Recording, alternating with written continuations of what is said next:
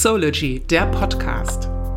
Wir stehen für Transparenz und Enttabuisierung psychosomatischer Krankheitsbilder. Mit diesem Podcast wollen wir Betroffenen, Angehörigen und Hilfeleistenden eine Stimme geben und auf psychische Erkrankungen aufmerksam machen. Hallo liebe Soology-Hörer. Heute gibt es wieder neuen, äh, eine neue Folge. Soology spricht. Zu Gast Toni. Hallo Toni. Und ich bin Fine. Und ähm, wir beide wollen uns heute über das Thema Burnout und Überarbeitung unterhalten. Denn wir hatten als letzten Podcast ähm, das Interview mit dem Jan, der über seinen Burnout gesprochen hat. Und zu dem Thema haben Toni und ich auch einiges zu erzählen. Und ja, das werdet ihr jetzt hören. Hallo Toni. Hi. Ähm, ich möchte mal ganz kurz noch mal vorweg was sagen. Also ich muss mal gucken, wie ich es in der Nachbearbeitung hinkriege. Ähm, wir hören uns beide noch ein bisschen erkältet an. Ich war jetzt vor kurzem erst, also mir geht es jetzt wieder gut, aber ich war jetzt vor kurzem erst eine ganze Woche flach gelegen und mich werde noch ein bisschen rumschnupfen, auch ab und zu mal husten. Ich versuche so gut wie es geht, das alles rauszuschneiden, aber ich kann für nichts garantieren. Und wenn ihr mich ein bisschen lauter schnaufen hört, verzeiht es mir bitte. Also mir ist es bisher nicht aufgefallen, dass du dich so anhörst, aber bei mir ist es tatsächlich so, ich höre mich nur angeschlagen an. Meine Erkältung ist jetzt drei Wochen her, aber ich lag gestern total flach mit einer hammerheftigen Migräne. Äh, da ging gar nichts mehr. Also ich habe den Tag kaum aus dem Bett rausgesch... Es hat so richtig auch mit übergeben und äh, das war echt oh übel. Gott. Und das hatte ich so schon jahrelang nicht mehr. Also mein Freund hat dann auch den ähm, äh, ärztlichen Notdienst geholt, den ähm, äh, ja, und da sind wir nämlich auch schon bei dem Thema, dass, äh, warum hatte ich diese Migräne? Da kann man überlegen, ähm, ja, habe ich zu wenig gegessen, zu wenig getrunken. Aber was es wahrscheinlich ist, was es meistens ist, ist eine Überarbeitung. Das ähm, ist so ein Zeichen, wenn mein Körper mir einfach sagt, ich kann nicht mehr. Und ähm, ja, wenn ihr euch den Podcast mit Jan angehört habt, äh, wisst ihr, dass das Thema Burnout und Überarbeitung mir nicht fremd ist. Und äh, ich würde hier nicht mit Toni reden, wenn es ihm auch nicht nicht fremd wäre. Ähm, also wir kennen das auch. Und ähm, vielleicht möchtest du einfach ähm, anfangen, Toni, und deine Geschichte erzählen. Ähm, Burnout, Überarbeitung, äh, was hast du erlebt? Also ist, ich muss ein bisschen weiter ausholen. Ähm, ich hatte jetzt vor kurzem, also ich habe das erst dieses Jahr, habe ich erst meinen äh, meinen Job gewechselt, also meinen Arbeitgeber gewechselt. Ähm, und da geht es mir jetzt wieder besser mit der Tätigkeit, die ich jetzt mache. Die ist wesentlich stressfrei. Aber zuvor habe ich ähm, in, äh, ja, es ist Logistikbranche gewesen. Also was heißt nicht direkt die Branche, aber ich habe in der Logistik gearbeitet, sprich war ein Eingang, war ein Ausgang von der Firma, die Produkte herstellt.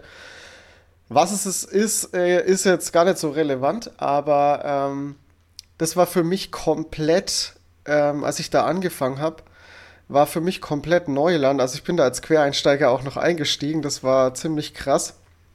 Aber habe ich ganz gut gehandelt, möchte ich behaupten.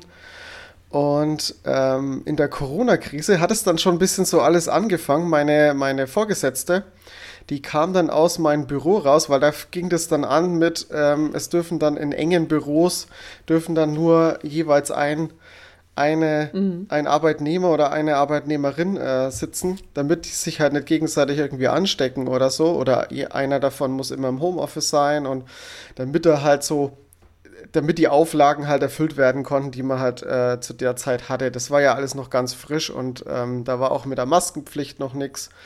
Und ähm, ja, und dann hat, kam das dann eben so zustande, dass ich dann eben allein im Büro war und meine, meine Arbeit, äh, meine Arbeit, ja, meine Chefin kam dann äh, eben in ein separates Büro und die war dann eher so ein bisschen weg von dem ganzen Ding. Also hatte ich wieder mehr Aufgaben und ich war ja da ähm, zu der Zeit, wo das ganze Corona-Thema angefangen hat, war ich ungefähr ein Jahr dabei.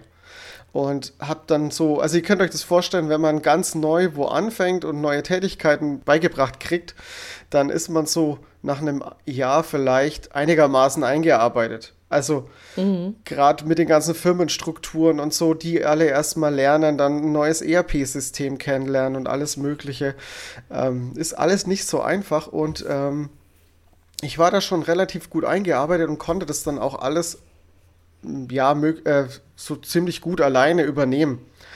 Und ähm, aber durch den, dass eben meine Chefin aus dem Büro draußen war und sich um mehr oder weniger andere Themen dann gekümmert hat, weil die dann so nicht mehr präsent war oder halt nicht mehr an dem Standpunkt war, war das dann schon ein bisschen äh, schwierig für mich, weil die Arbeit, die Tätigkeit, die ich gemacht habe, die war einfach für zwei Personen ausgelegt.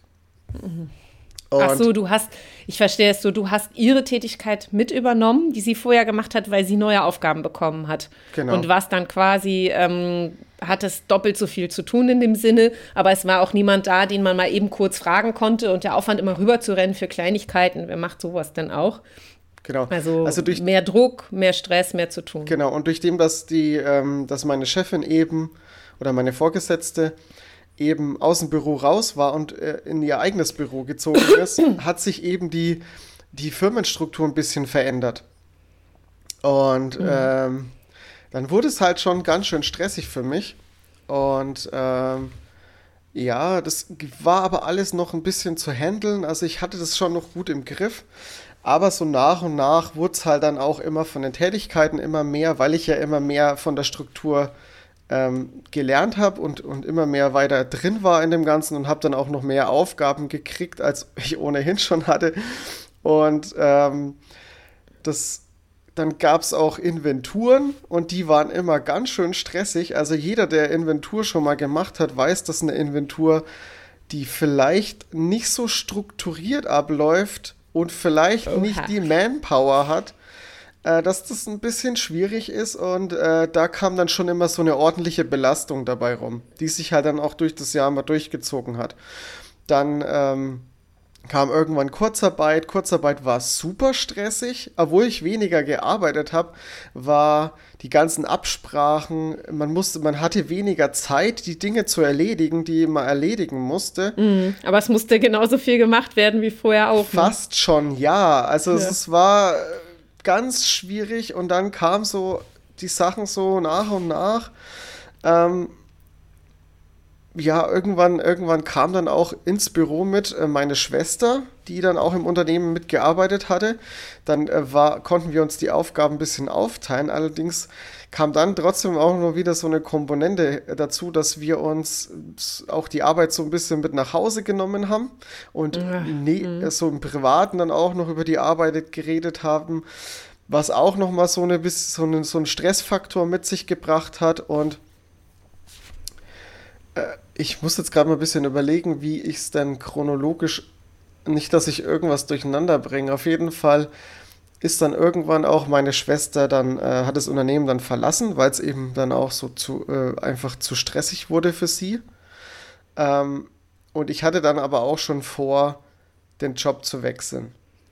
Darf ich eine kleine Zwischenfrage stellen? Mhm. Hast du bei, deinem, bei deiner Vorgesetzten oder jemand anders Leitenden mal ähm, angesprochen, dass es zu viel ist, dass es nicht mehr machbar ist? Ja, ja. Denn erfahrungsgemäß, ich kenne sowas auch aus diversen Firmen in meiner Branche, ist das auch üblich, dass es man immer mehr kriegt, solange bis man Stopp sagt. Wenn keiner Stopp sagt und nicht sagt, es geht nicht mehr, denken alle, ach, passt schon.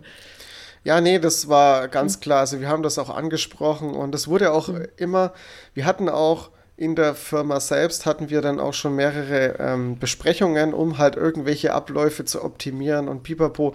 Aber dadurch, dass gefühlt jeder einfach zu viel Arbeit hatte und zu überarbeitet war und derjenige, der dann die Prozesse optimieren hätte können, der hat sich dann halt auch einfach irgendwann aus zeitlichen Gründen nicht drum kümmern können, da was zu optimieren. Mhm. Und dann hat sich da halt auch nichts gebessert. Also ganz schwierig gewesen und ähm, nach der zweiten, also ich war, ich habe drei Inventuren mitgemacht in der Firma.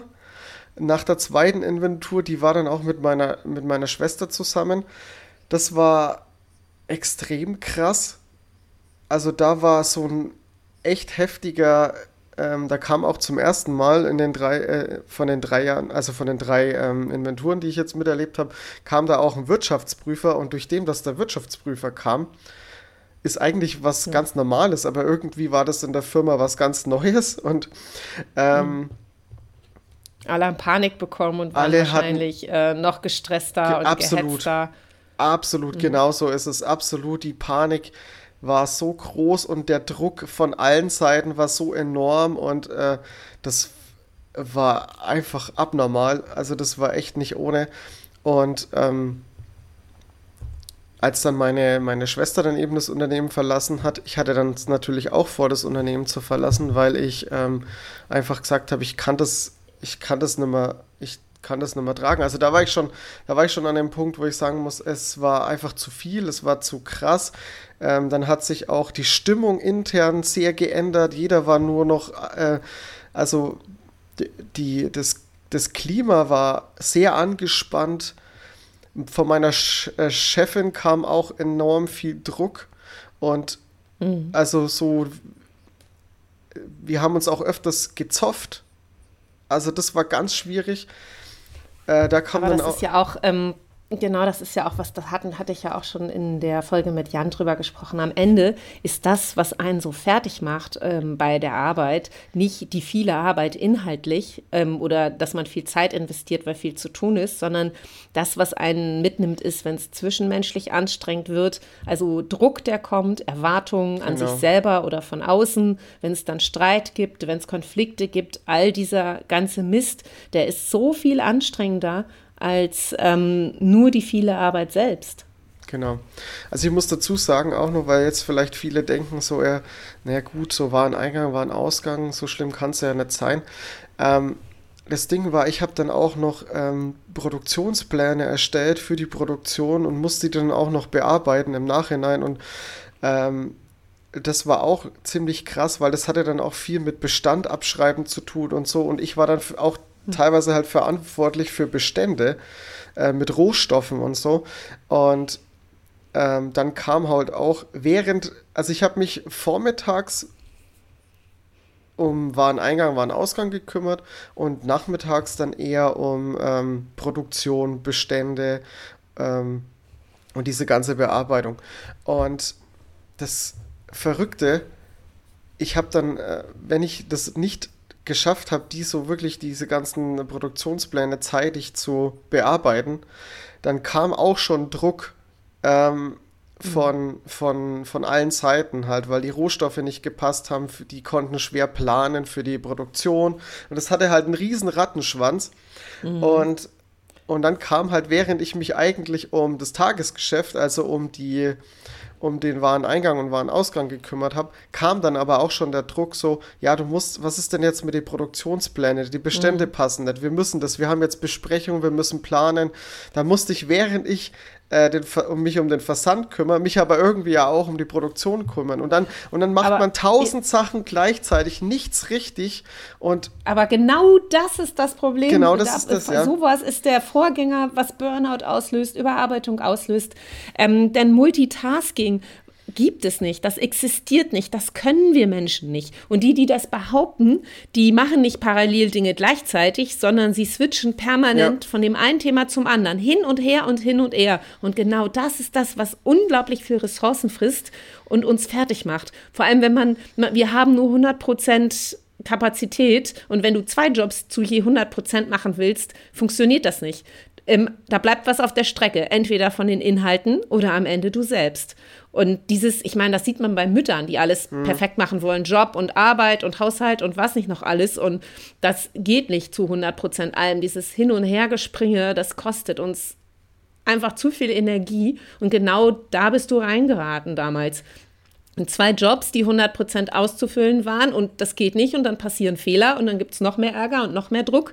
Du machst dir noch selber auch Druck, nicht nur wenn du ihn kriegst, sondern man macht, wir, wir sind ja selber auch sehr perfektionistisch mit ja, unserer Arbeit und es soll passen. Ja, genau. Und ähm, das ist einfach nicht menschenmöglich. Und am Ende, wenn du das länger machst, als, als dein Körper es zulässt und dein Geist, ähm, rutschst du irgendwann in etwas, was wir Burnout nennen. Und ähm, ja, was ist ein Burnout genau? Ist halt, äh, das hatten wir letztes Mal bei der Aufnahme ja auch schon versucht zu definieren. Ähm, ist ein Burnout eine Art Depression? Ist eine Burnout eine Erschöpfung? äh, ist es eine Überarbeitung, weil du kannst den ja auch von anderen Dingen als nur der Arbeit bekommen. Wenn du jetzt ähm, ja wirklich, jetzt nehmen wir mal die, die Mutter, die arbeitet, dann ist einfach das Doppelspiel vielleicht auch das Problem. Also Burnout ist einfach vielleicht eine, eine Überlastung generell. Ja, und bei mir hat sich also, das dann so geäußert, hm? dass ich dann dass ich dann so mit, mit Schlafstörungen hat es dann schon angefangen. Also ich muss dazu sagen, dass ich sowieso einen schwierigen Schlaf habe. Also ich neige dazu, Dinge im Schlaf halt zu verarbeiten und dann halt schlechter zu schlafen. Also das hatte ich schon immer. Und ähm, das war halt so das erste Indiz, ähm, wo es sich sehr geäußert hat, dass ich halt da einfach komplett gestresst bin. Ich hatte, ich habe es dann auch an mir selbst gemerkt, meine, meine, meine Zündschnur wurde kürzer. Also ich wurde mhm. leichter aus, aus der Fassung zu bringen. Ich habe dann auch Leute ähm, un, unange... Also ich habe die nicht irgendwie scheiße behandelt oder so, aber die, mit denen ich dann zu tun hatte aus dem Lager, wenn die dann irgendwie irgend, irgendwas falsch gemacht haben oder irgendwas gemacht haben, was sie nicht machen hätte sollen, wo ich aber gesagt habe, ich, ich soll es anders machen, da hatte ich dann halt eine kurze Zündschnur und dann gab es halt auch mal mhm. Streitereien und so und ähm, das alles so Dinge, die einfach auch nicht zu mir passen. Und, ähm, ja, aber das Fiese war, wenn das den anderen im Unternehmen genauso geht, weil die auch äh, ähnlich arbeiten wie du, also zu viele Aufgaben parallel haben, dann haben die auch eine kürzere Zündschnur und sind, und sind dünnhäutiger. Ja. Und ähm, dann vielleicht auch die Chefin, mit der du aneinander geraten bist, vielleicht ging es ihr ähnlich. Und ähm, dann hast du da zwei Leute, die ein bisschen empfindlicher sind und dann knallt es umso mehr, wenn es irgendwie allen so geht, ist ja auch ein Unternehmen, wo dann die Leute krankheitsbedingt ausfallen, ja. weil die nicht mehr können und die anderen das machen müssen, obwohl die auch schon am Limit sind, dann summiert sich das und irgendwann fallen ganze Abteilungen aus. Ähm, kann ich mir gut vorstellen, dass, äh, dass das ähnlich war. Ja, und gut, dass du das ansprichst. Das war dann auch so ein Ding, dass die ganzen, ähm, die ganzen Lageristen, ähm, die sind auch reihenweise so nach und nach, die haben sich, die haben sich praktisch gesagt abgewechselt mit äh, Kranksein wegen Überarbeitung. Und das war dann auch so, ich bin jeden Tag auf die Arbeit und wusste nicht, mit welcher, mit welcher Kapazität ich arbeiten kann. Also ich hatte dann schon ähm, auf dem Papier war es nicht so, aber ich hatte eigentlich schon eine Art Führungsposition. Ähm, mhm. Weil ich ja trotzdem. Aber das ist umso schlimmer. Du, du fühlst, aber wirst, hast da halt nicht so offiziell, wirst nicht mal dafür bezahlt, ja. bin da halt so reingerutscht. Ich musste ja das mhm. Ganze mhm. alles irgendwie dann auch managen. Klar hatte ich immer noch als Ansprechperson meine Chefin und so aber die hat ja auch irgendwo mal Urlaub und so. Und dann muss ich, muss ich ja die Verantwortung auch übernehmen. Und, äh, ja, und das ähm, ist, ist ja auch so, dass du, ähm, auch wenn du nicht mehr kannst, weitermachst, um die anderen dann nicht auch noch hängen genau. zu lassen, weil ja sowieso schon Ausfälle sind und dann weißt du, die anderen müssen noch mehr machen, dann geht es denen auch schlechter. Das ist auch irgendwie so ein Verantwortungsgefühl für die Kollegen und das Team, was dazu spielt. Ja, und für mich gab es halt auch keinen Ersatz. Also, mhm. Oh, das ist ja das Nächste. Also für mich gab es, das ist äh, auch, man denkt es dann immer, man ist, eigentlich ist man, ist man ja, ist jeder ja ersetzbar, aber in dem Fall war es halt äh, ganz schwierig, weil das, das Know-how, was ich hatte, ähm, das hatten nicht viele in dem Unternehmen. Das ist eine ganz, ganz, äh, muss ich jetzt sagen, ganz schlechte Unternehmensführung. Absolut. Weil äh, man muss immer vermeiden, wenn man Unternehmen führt, dass es Inselwissen gibt. Also, dass es Leute gibt, ähm, die wenn die ausfallen, läuft nichts mehr. Und das ist, eine, ist sehr, sehr falsch geplant. Es muss also mindestens Dokumentationen geben von den Themen, wenn nicht Leute, die in verschiedene Themen eingearbeitet sind und dann die Backup sind. Ähm, und die andere schlechte Führung ist natürlich, dass es überhaupt erst zu so einem Sta zu Zustand kommt. Da kenne ich auch jemanden aus meinem äh, privaten Umfeld, äh, dem geht das auf der Arbeit ähnlich da ist, fällt fast das ganze Team aus. Und die geben sich auch immer die, äh, die Klinke in die Hand. Der eine, dann der andere, dann wieder jemand und dann monatelang krank geschrieben. Passiert ja meistens bei Burnout und ähnlichen Geschichten, dass die Leute so lange ausfallen. Und dann werden die Stellen natürlich auch nicht neu besetzt. Also, äh, und alle, äh, alle kriechen auf dem Zahnfleisch, wie man so schön sagt definitiv. Und ähm, was auch so, was du vorhin angesprochen hast, ist so mit meiner, meiner Chefin war das Arbeiten auch sehr kompliziert, durch dem, dass die von dem Ganzen ja so weit weg war, von dem Tagesgeschäft, von dem Wareneingang, mhm. Warenausgang und so, und die den Überblick nicht mehr hatte, das, was ich hatte, ähm, war halt das Ding, sie wollte halt dann immer informiert bleiben. Und es war mir aber auch nicht möglich, sie über alle Sachen zu informieren. Erstens war sie ständig in Besprechungen. Zweitens ähm, hatte ich ja auch nicht die, die Zeit, ihr die ganze Zeit Bericht zu erstatten. Und mhm. durch dem, dass dann halt auch die, ähm, die Konversation so schwierig war, ähm, war dann auch die Hürde, sich bei ihr zu melden, irgendwo auch so groß. Also das kam dann dazu. Man hatte irgendwie, wie soll ich das beschreiben? Ähm, Angst war es jetzt nicht direkt, aber man, man wollte so wenig wie möglich miteinander zu tun haben. Naja, klar, wenn es menschlich nicht mehr stimmt und ihr schnell aneinander gerät und ähm, es ist ja auch ein Ausbremsen. Wenn sie ständig in Meetings ist, musst du ja immer warten, bis es dann mal passt. Und das bremst dich ja in deiner Arbeit aus. Vor allem, wenn du dir Okays einholen willst äh, von oben. Ist natürlich eine schwierige Sache. Oder wenn da Rückfragen kommen, weil sie das nicht vollständig erfasst, habe ich momentan auch bei einem Kunden, der zu viele Themen auf dem Tisch hat. Und da passiert es eben auch, ähm, dass der sich mal verhaspelt oder ver vertüdelt irgendwie, wie wir hier im Norden sagen. Und das macht es sehr, sehr schwierig. Da muss man immer für die Person auf eine Art und Weise mitdenken. Also ähm, und das denen so bröckchenweise nochmal zusammenfassen. Und das ist definitiv, da hast du recht, das ist ein Mehr Mehrwert. Also Mehrwert, nein, also ein Mehraufwand. Mehraufwand, ja. Und nicht nur genau. das, sondern wenn man den Kopf so krass voll hat und muss sich selber schon so krass strukturieren. Und ich habe ja teilweise immer den kompletten Tagesablauf als To-Do-Liste. Und mhm. ähm, damit ich nichts vergesse, damit mir nichts entgleitet oder so. Und ähm, muss mir dann teilweise Dinge auch währenddessen aufschreiben, die ich halt abklären muss, damit ich nicht vergesse, um was ich mich alles kümmern muss. Und mhm. ähm, und sie dann auch noch über alles zu informieren, das war, das war einfach, das war fast, fast nicht möglich, weil ich selber gucken ja. musste, dass ich alles im Überblick behalte. Und das ist so verrückt gewesen einfach. Und ähm, letzten Endes hat sich das dann auch noch so, so ähm, hatte ich dann halt auch noch Panikattacken beim Arbeiten. Also oh. das, das also war dann schon. Also das ist ja wohl also du meintest eingangs, du wärst nicht sicher, ob es ein Burnout war, weil du keine Diagnose hattest oder ob es nur Überarbeitung mhm. war. Und dann lass dir gesagt, wenn du Panikattacken hast, dann ist es ein Burnout. Also Überarbeitung ist eine Vorstufe, die nicht annähernd so weit geht. Aber du brauchst, glaube ich, keine ärztliche Diagnose, um das als Burnout zu diagnostizieren. Ähm, das haben wir ja auch bei unserem Podcast mit ja, Jan genau. letzte Woche ähm, vor zwei Wochen ähm, gelernt. Also das ist oftmals das letzte Signal, was dein Körper dir geben kann, um dich äh, zum Umdenken und Umleben zu führen. Muss ich aber ehrlich sagen, ähm, zu, um zu meiner Geschichte zu kommen, ich hatte es etwas anders. Warte mal ganz kurz, ich, möcht, ich ja. möchte trotzdem noch mal, ähm, bevor, du, bevor wir zu deiner äh, Geschichte kommen, ich möchte trotzdem noch mal, ich habe nämlich das erste Mal, als ich Panikattacken hatte, ähm, war es mhm. ganz krass und das habe ich noch komplett im Kopf, um einfach um das, um das zu verdeutlichen und das war so absurd mhm. und so krass. Ähm, das war in der Woche, in der meine Chefin, also meine Vorgesetzte im Urlaub war. Also war sowieso mhm. stressig ohne Ende dann dadurch natürlich. Ähm, war ein wichtiger Auftrag, der, ähm, der verschickt werden musste. Und der LKW war da, die Ware war noch nicht fertig das Stressfaktor 9000. Ich war frisch auf der Arbeit, mhm. also das war komplett frühs noch.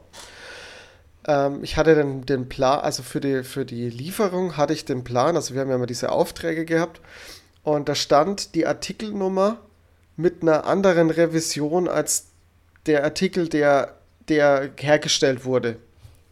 Was bedeutet das? Also sprich, die Revision, die auf dem Auftrag war, war eine ältere und ähm, von dem Artikelnummer. Das ich, ist jetzt schwierig, das zu erklären. Also man muss sich das vorstellen, wenn Artikel, äh, wir hatten äh, Artikel für verschiedene Supermärkte. Und die hatten mhm. dann eine, äh, die hatten dann eine identische ähm, Artikelnummer, allerdings hatte die dann halt eine, eine andere Endnummer, also eine andere Revision, damit mhm. die identifizierbar war. Und auf dem Auftrag war jetzt ähm, eine andere Revision als das Produkt, was hergestellt worden ist. Okay, wie kam das? Das kam ähm, bei der Auftragserfassung leider als Fehler. Und das hat mich aber okay. so krass verwirrt. Und ich wusste jetzt nicht, was das Richtige ist. Also ist. War das richtig, was hergestellt worden ist? Oder weil das passiert halt auch dass Sachen falsch mhm. hergestellt worden sind. Also es ist nicht so, dass, äh, okay, wenn die das äh, halt herstellen, dann muss es ja passen. Nee, also so war es halt leider nicht. Du hattest ähm, so, also so eine 50-50-Wahl, an genau. welche der beiden Nummern du dich hältst und das alles unter Zeitdruck, weil der Wagen da ist, der LKW genau. da ist. Äh, und das so völlig ins kalte Wasser fallen und eine Entscheidung treffen und keiner ist da, der dir da Support gibt und das gemeinsam mit dir machen kann. Genau das war dann der Fall. Ich habe dann versucht, mhm. im, in der Firma das abzuklären. Da waren auch die Leute, die sich damit ausgekannt haben, alle irgendwie nicht da oder nicht erreichbar. Und ich stand dann da und keiner konnte mir helfen. Das war so der erste Punkt, wo ich, wo ich komplett hilflos war.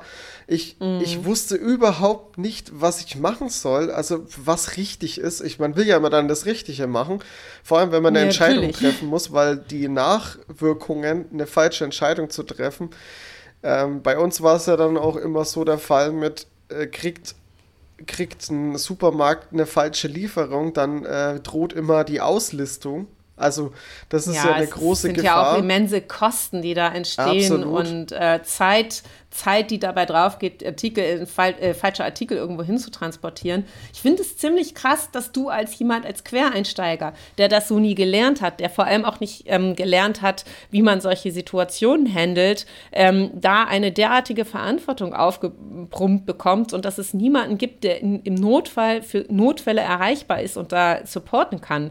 Das ist schon echt heftig. Also völlig nachvollziehbar, dass du da dann einen Moment standest und dachte, oh mein Gott, oh mein Gott, was jetzt? Also ich, ja, wirklich, wirklich so so, mhm. so, also ich bin ja schon jemand, der dann auch Entscheidungen trifft und dann auch, wenn es falsch ist, dafür gerade steht. Aber in dem Moment war wirklich alles zu viel. Ich war komplett hilflos. Ich habe dann auch keine Antwort gekriegt. Also habe ich mir gedacht, okay, ich lasse es jetzt einfach. Ich mache noch, kümmere mich um was anderes. Also bin ich ins Lager und habe ähm, äh, musste was nachzählen und habe da was nachgezählt und ich stand in dem Regal und habe da die Paletten gezählt. Also die Anzahl der Paletten in dem, in dem Regal, um zu gucken, ob, die, ob das passt, weil äh, Bestände ja auch immer so ein Problem waren. Und das war wahrscheinlich ein Impuls von dir, um irgendwas tätig zu machen. Ja, du, genau, und Schutz, geflüchtet. um irgendwas tätig zu machen, damit du, damit du dieser Panik keinen Raum gibst. Absolut, genau. Und mhm. Und ich stand dann in dem Regal und ich habe die Position einfach zehnmal gezählt und mhm. ich habe ich hab gezählt und gezählt und hatte keine Zahl.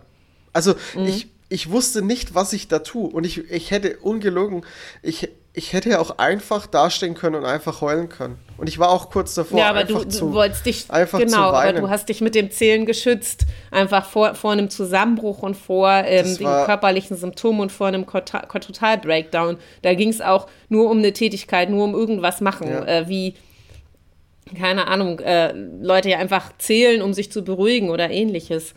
Was, was hattest du für sonst so körperliche Symptome, außer dem Drang zu heulen und diesem, diesem Gefühl? Hattest du es, also der Jan hat es ja letztes Mal beschrieben äh, mit, mit wie Herzinfarktgefühle oder ähnlichem. Hattest du auch so körperliche Schweißausbrüche oder so ähnliches im Sch Zittern? Schweißausbrüche würde ich sagen, ja, Zittern weiß ich jetzt gar nicht mehr so. Mhm. Ähm, aber ich weiß, ich hatte einmal, das war aber eine andere Situation, hatte ich, ähm, das war kurz vor Feierabend sogar und ich musste ganz, also es war kurz vor Feierabend und ich musste ganz dringend noch Sachen fertig machen, damit ich halt pünktlich in Feierabend konnte. Ich habe mir dann mir selber auch immer Stress gemacht, damit ich trotzdem pünktlich in Feierabend gehe und, äh, und die Sachen halt noch erledigt, die erledigt werden müssen. Und, und dann hatte ich so, so Flimmern auf beiden Augen. Also ich hatte wirklich so, ich, ich konnte, ich habe in dem Moment auf einmal so für, für eine Viertelstunde, habe ich nichts gesehen. Das war, also ich hatte Sehverlust einfach, komplett verrückt. Ich hatte es noch nie.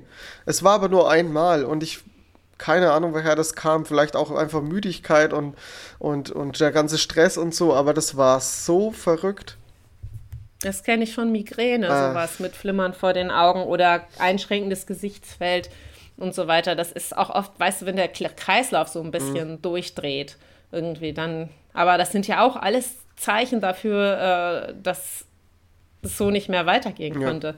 Es ist echt heftig. Kopfschmerzen, echt heftig. Kopfschmerzen hatte ich immer, wenn ich, mhm. sobald ich halt ähm, zur Ruhe kam, also Feierabend. Mhm. Ich war ja, das muss ich ja auch dazu sagen, ich hatte ja nie Ruhe. Es gibt ja, gibt ja Berufe oder, oder, oder gerade im Büro oder so, da gibt es ja immer mal so Phasen, wo du mal kurz durchatmen kannst und so, das hatte ich mhm. alles nie. Ich war ab der ersten Minute, ab der ich in der Firma war, war ich bis auf die Pause natürlich, die ich aber auch teilweise nie vollständig gemacht habe, aus Zeitgründen halt. Ich habe gegessen und bin dann sofort wieder äh, an die Arbeit. Mhm. Ähm, teilweise habe ich sogar während der Arbeit gegessen und bin nicht mal in die Kantine und, und habe da Pause gemacht. Ja.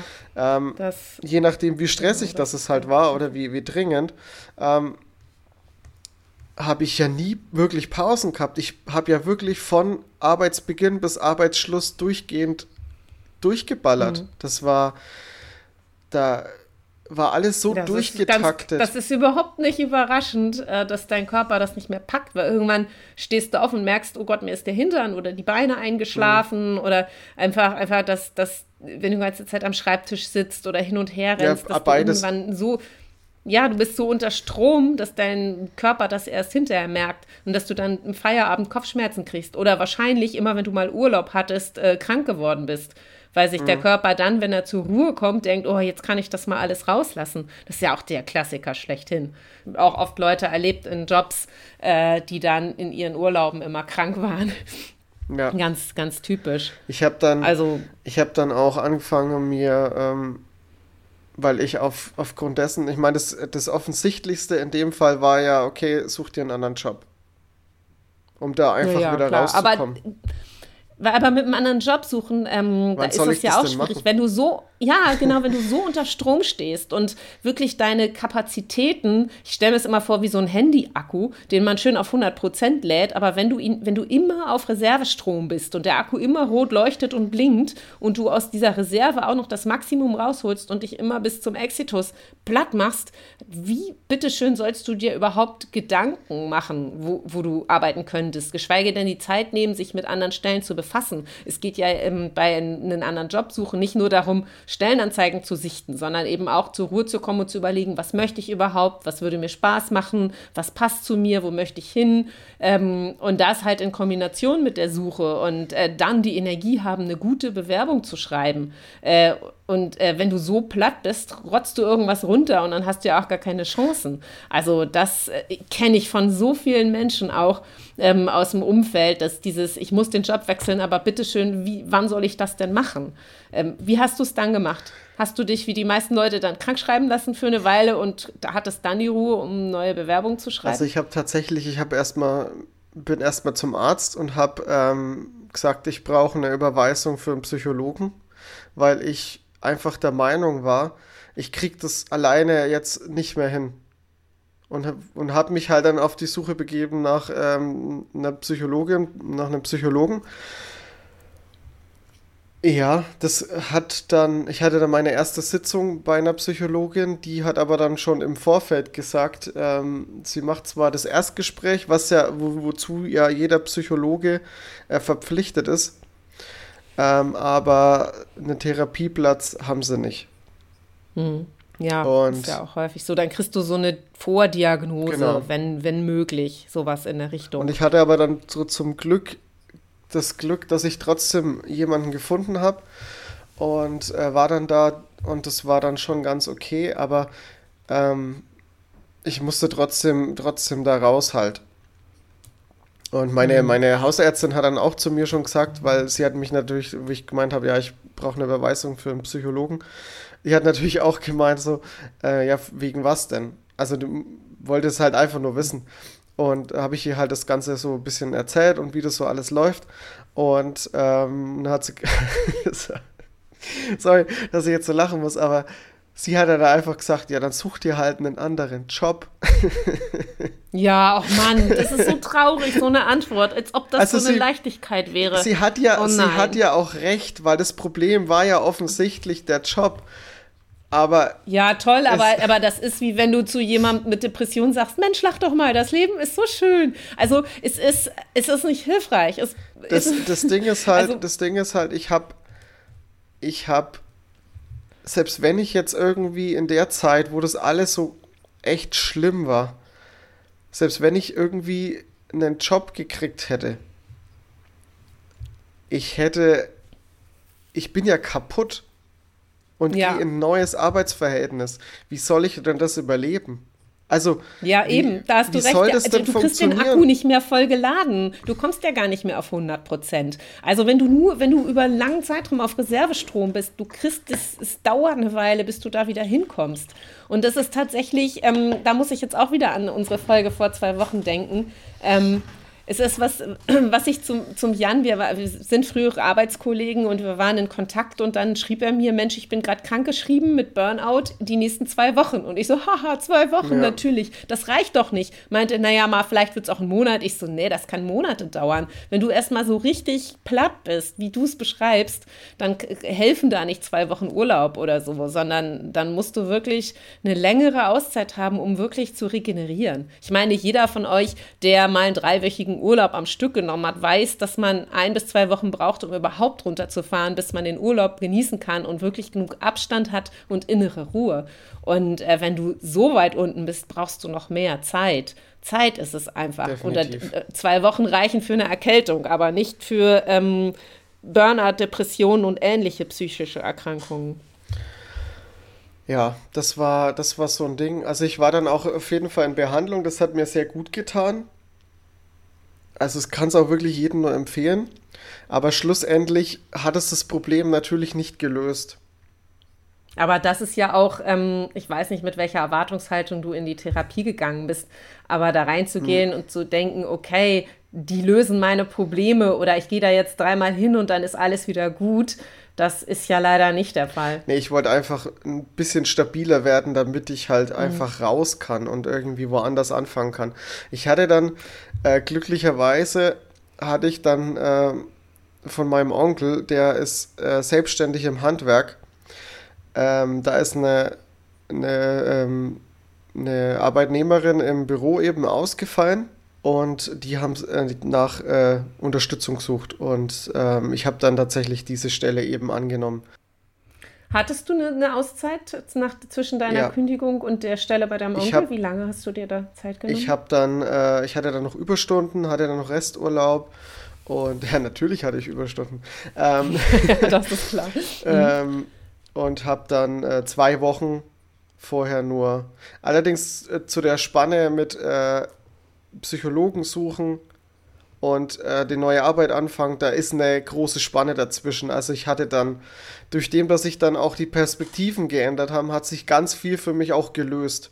Also ich hatte dann auch noch, ich habe dann auch noch ähm, Unterstützung gekriegt im letzten Monat oder die letzten zwei Monate, glaube ich, waren es, hatte ich dann noch Unterstützung gekriegt. Also es kam dann noch mal jemand mit ins Büro den musste mhm. ich natürlich anlernen, war natürlich auch stressig, aber man konnte sich das dann trotzdem wieder ein bisschen mehr aufteilen und es wurde dann schon entspannter für mich hinten raus. Ich war das, ähm, hast du die Unterstützung bekommen, weil du schon gekündigt hattest und, die, dann, und du hast quasi deinen Nachfolger eingearbeitet? Nee, tatsächlich stand äh, meine Nachfolge schon fest, bevor ich gekündigt habe. Ach, was? Hätte man dich dann entlassen oder was nee, nee, wäre nee, der Plan das wäre Unterstützung gewesen okay. tatsächlich für Ach, mich. Unterstützung. Ja, weil ja. Ja, guck mal, das ist schon mal, das ist aber schon mal eine gute Sache, dass die irgendwie drauf gekommen sind, dass du das nicht mehr packst. Aber das kam halt ähm, halt viel zu spät. Also das war ja dann ja, ungefähr schon, also ja. meine Schwester war dann ungefähr schon ein halbes Jahr raus. Und ich, die haben mich dann schon ein halbes Jahr alleine die Scheiße noch weiterhin machen lassen mhm. und haben gewusst, dass ich eigentlich schon wirklich komplett am Ende bin. Mein einer, äh, mein einer Chef oder Produktions, äh, wie, äh, Produktionsleiter, glaube ich, war es, ähm, hat mich dann auch gefühlt äh, einmal die Woche oder zweimal die Woche gefragt, ob ich, ob ich denn noch, ob ich es denn noch schaffe. Und du hast jedes Mal gesagt, nein. Ich habe gesagt, naja, halt, äh, was, was soll ich denn jetzt darauf antworten? Ich versuche halt irgendwie das alles ja. noch am Laufen das zu halten, aber, aber ich nein. bin halt natürlich am Ende. Auf jeden Fall war das dann halt echt hinten raus dann für mich noch ein bisschen entspannter, weil ich dann halt natürlich vom Kopf her, vom Denken her, eh aus dem Ganzen raus ist und mir, mir das dann auch egal war, halt auch vieles. Weil ich ja, mir, mhm. es ist, es, dieses ganze, ähm, dieses ganze eine neue einen neuen Job zu haben oder eine neue Perspektive zu haben, das hat mir so viel Last schon weggenommen. weil ich mich. Das glaube ich dir. Weil ich mich Absolut. um so viel gar nicht mehr kümmern musste. Das Problem du war hast allerdings. einen Abstand gehabt plötzlich, ich hatte, ne? so, einen, so einen ganz zweiten Abstand zu diesem absolut, ganzen Mist. Absolut. Konntest die Tage zählen, bis du da raus bist und ähm, hast diese Verantwortung nicht mehr gehabt für alles, was passiert. Genau. Ja. Und ähm, ich hatte aber tatsächlich leider drei Monate Kündigungsfrist und musste halt dann trotzdem noch nach der Kündigung halt noch drei Monate durchhalten.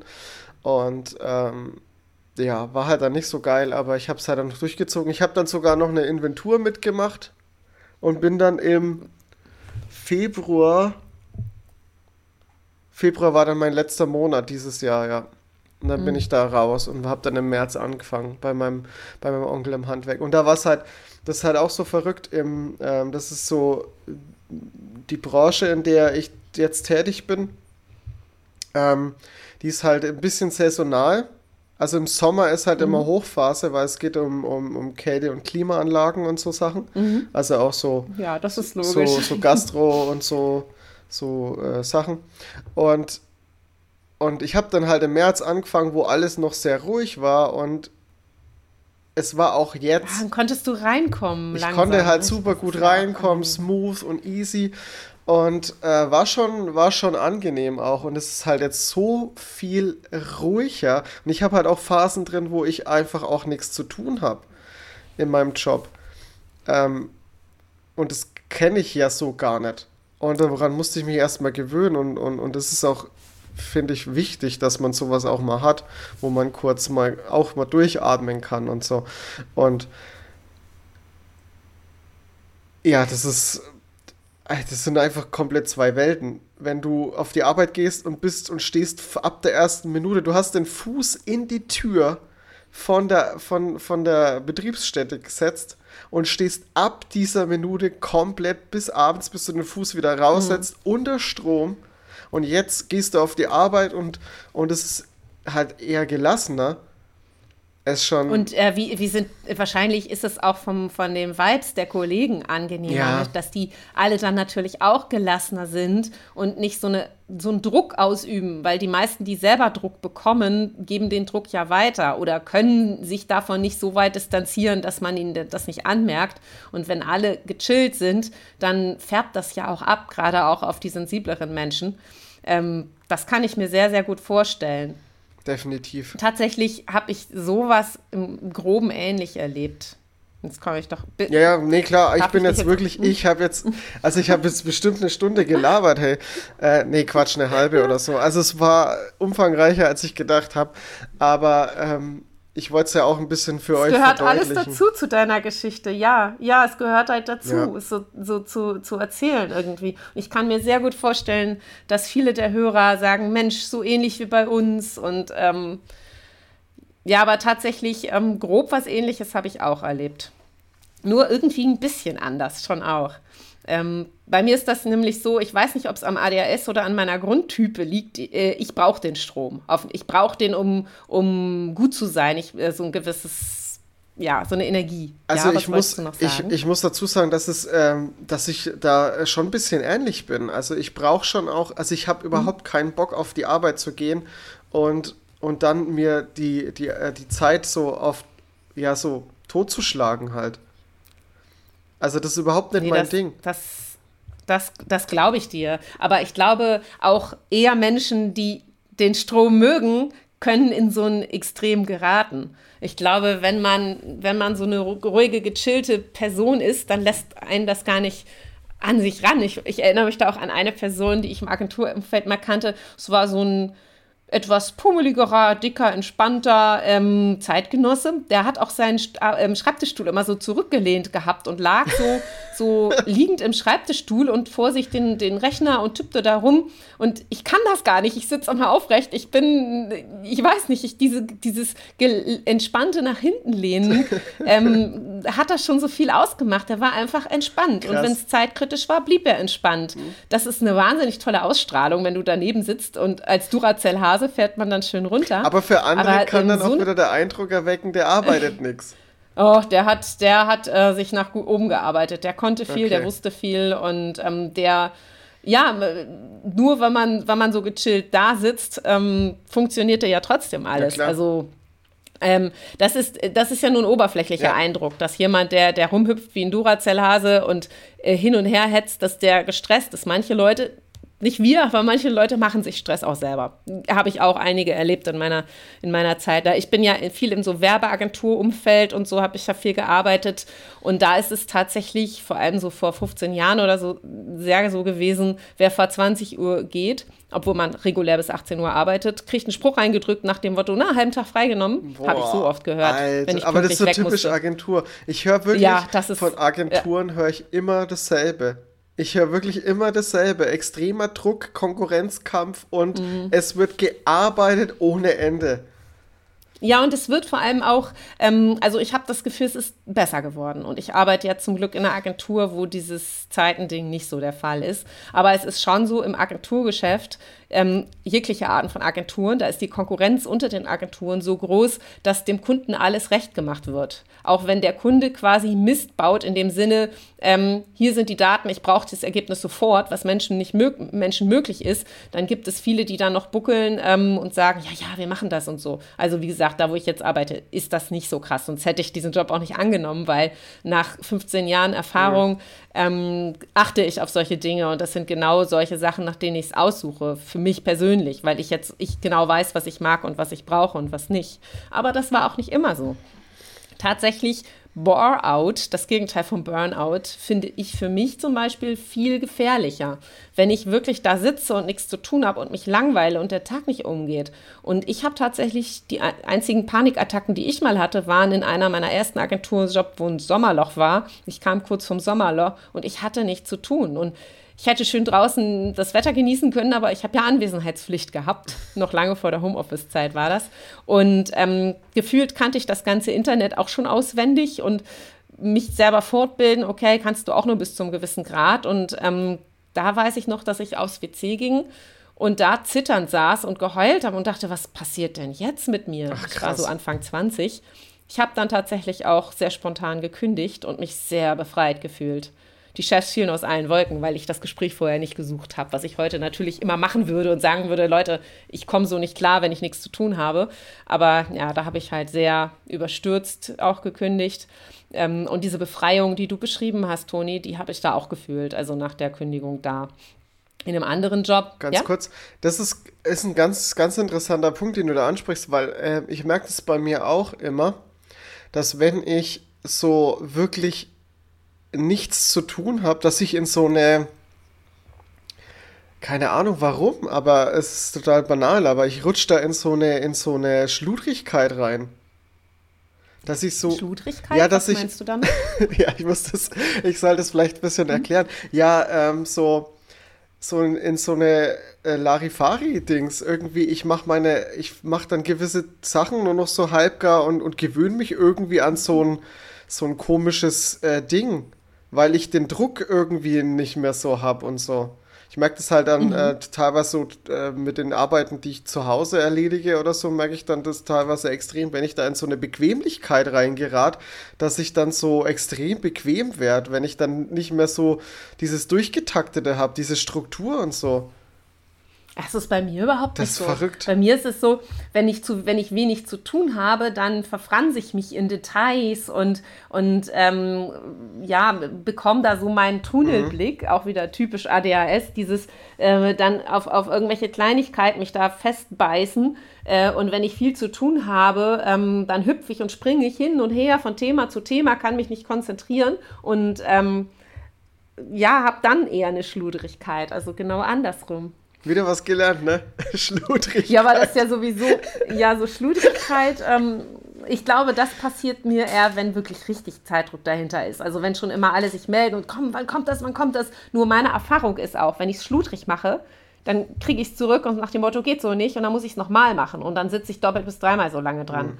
Also diese, diese Erfahrung, ähm, wie gesagt, ich mache ja, mach, mach ja so Grafikdesign, äh, viel im Digitalbereich und wenn ich da nicht sauber arbeite, ähm, und da guckt jemand drüber, dann kriege ich das um die Ohren gehauen und ich bin zu lange in diesem Job auch schon, um noch eine Schludrigkeit auch erlauben zu können oder da Lust drauf zu haben.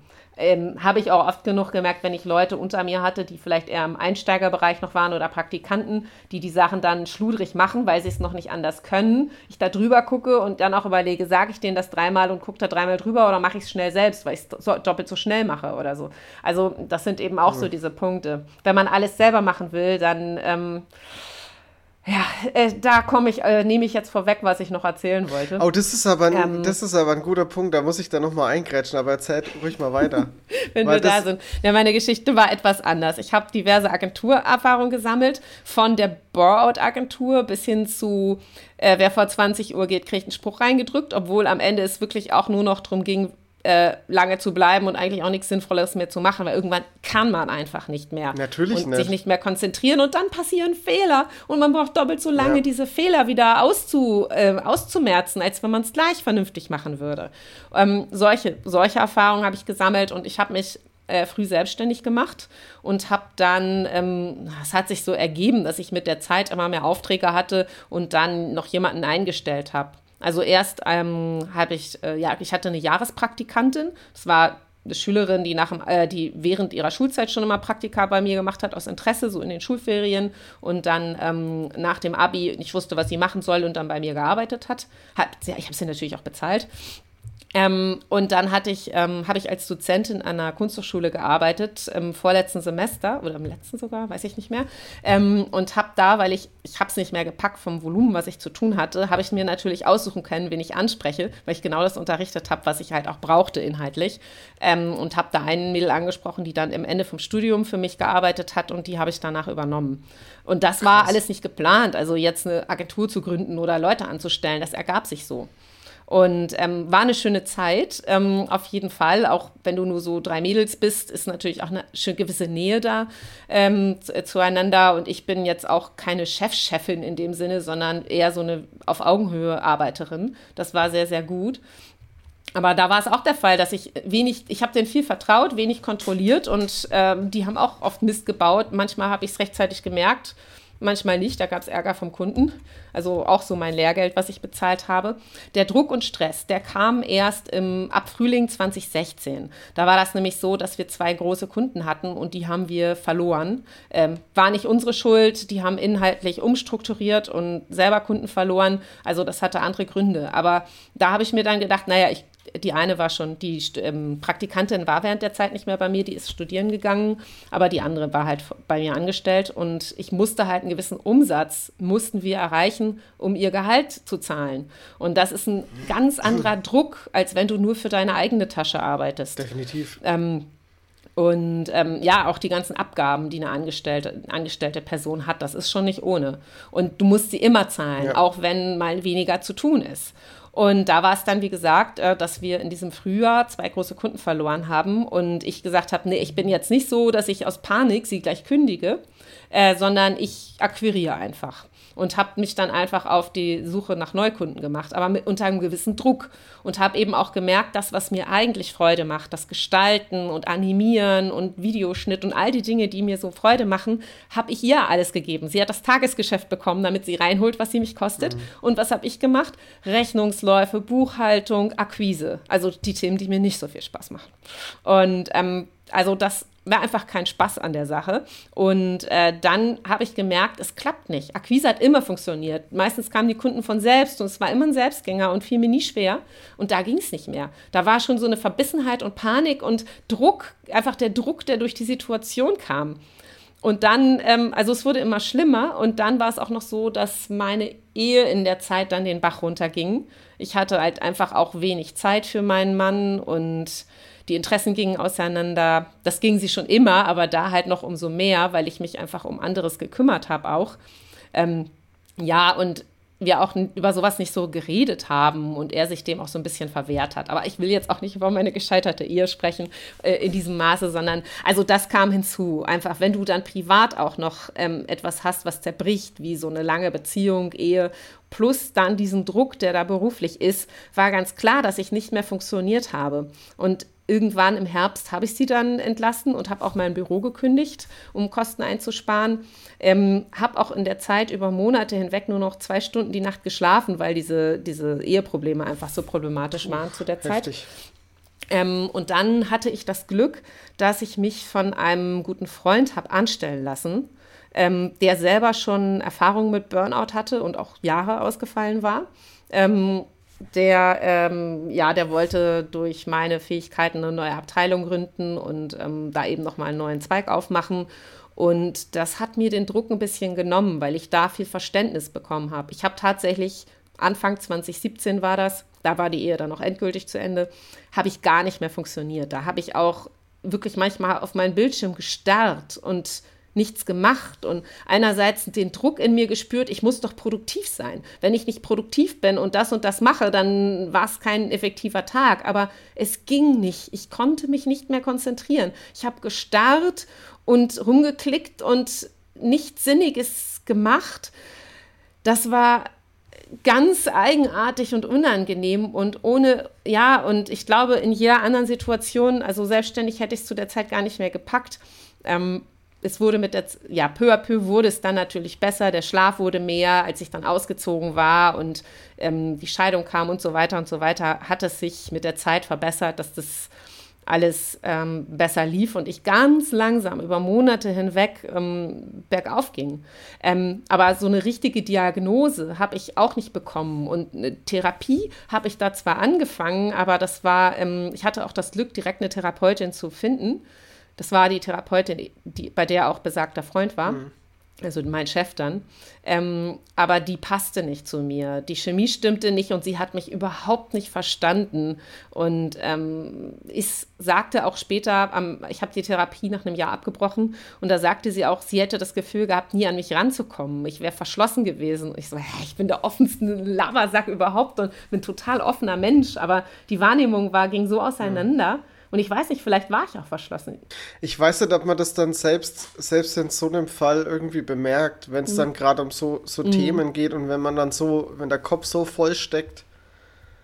Ja, ja. ich glaube, ich habe das von ein, zwei Leuten, die Freunde, die ich in dem Zeitraum kennengelernt habe, auch zu hören bekommen, dass ich am Anfang sehr verschlossen war, so bei den ersten Treffen. Und das wundert mich, weil es so das Gegenteil von meinem Grund, Grundcharakter ist. Und das finde ich auch spannend, dass so durch so Burnout-Geschichten oder durch solche psychischen Leiden ähm, oder Depressionen und ähnliches sich etwas vom Grundcharakter für den Zeitraum so verändern kann oder vielleicht auch nachhaltig verändern kann. Naja, ich habe beispielsweise ähm, im Januar 2017, als sich das alles zuspitzte, einen Achtsamkeitskurs belegt. War auch ein Tipp von diesem Cheffreund. Und ähm, da war das beispielsweise auch so, dass die ähm, Frau da meinte, das wäre für mich überhaupt nicht der richtige Zeitpunkt, diesen Kurs zu belegen. Ich bräuchte erstmal eine Therapie.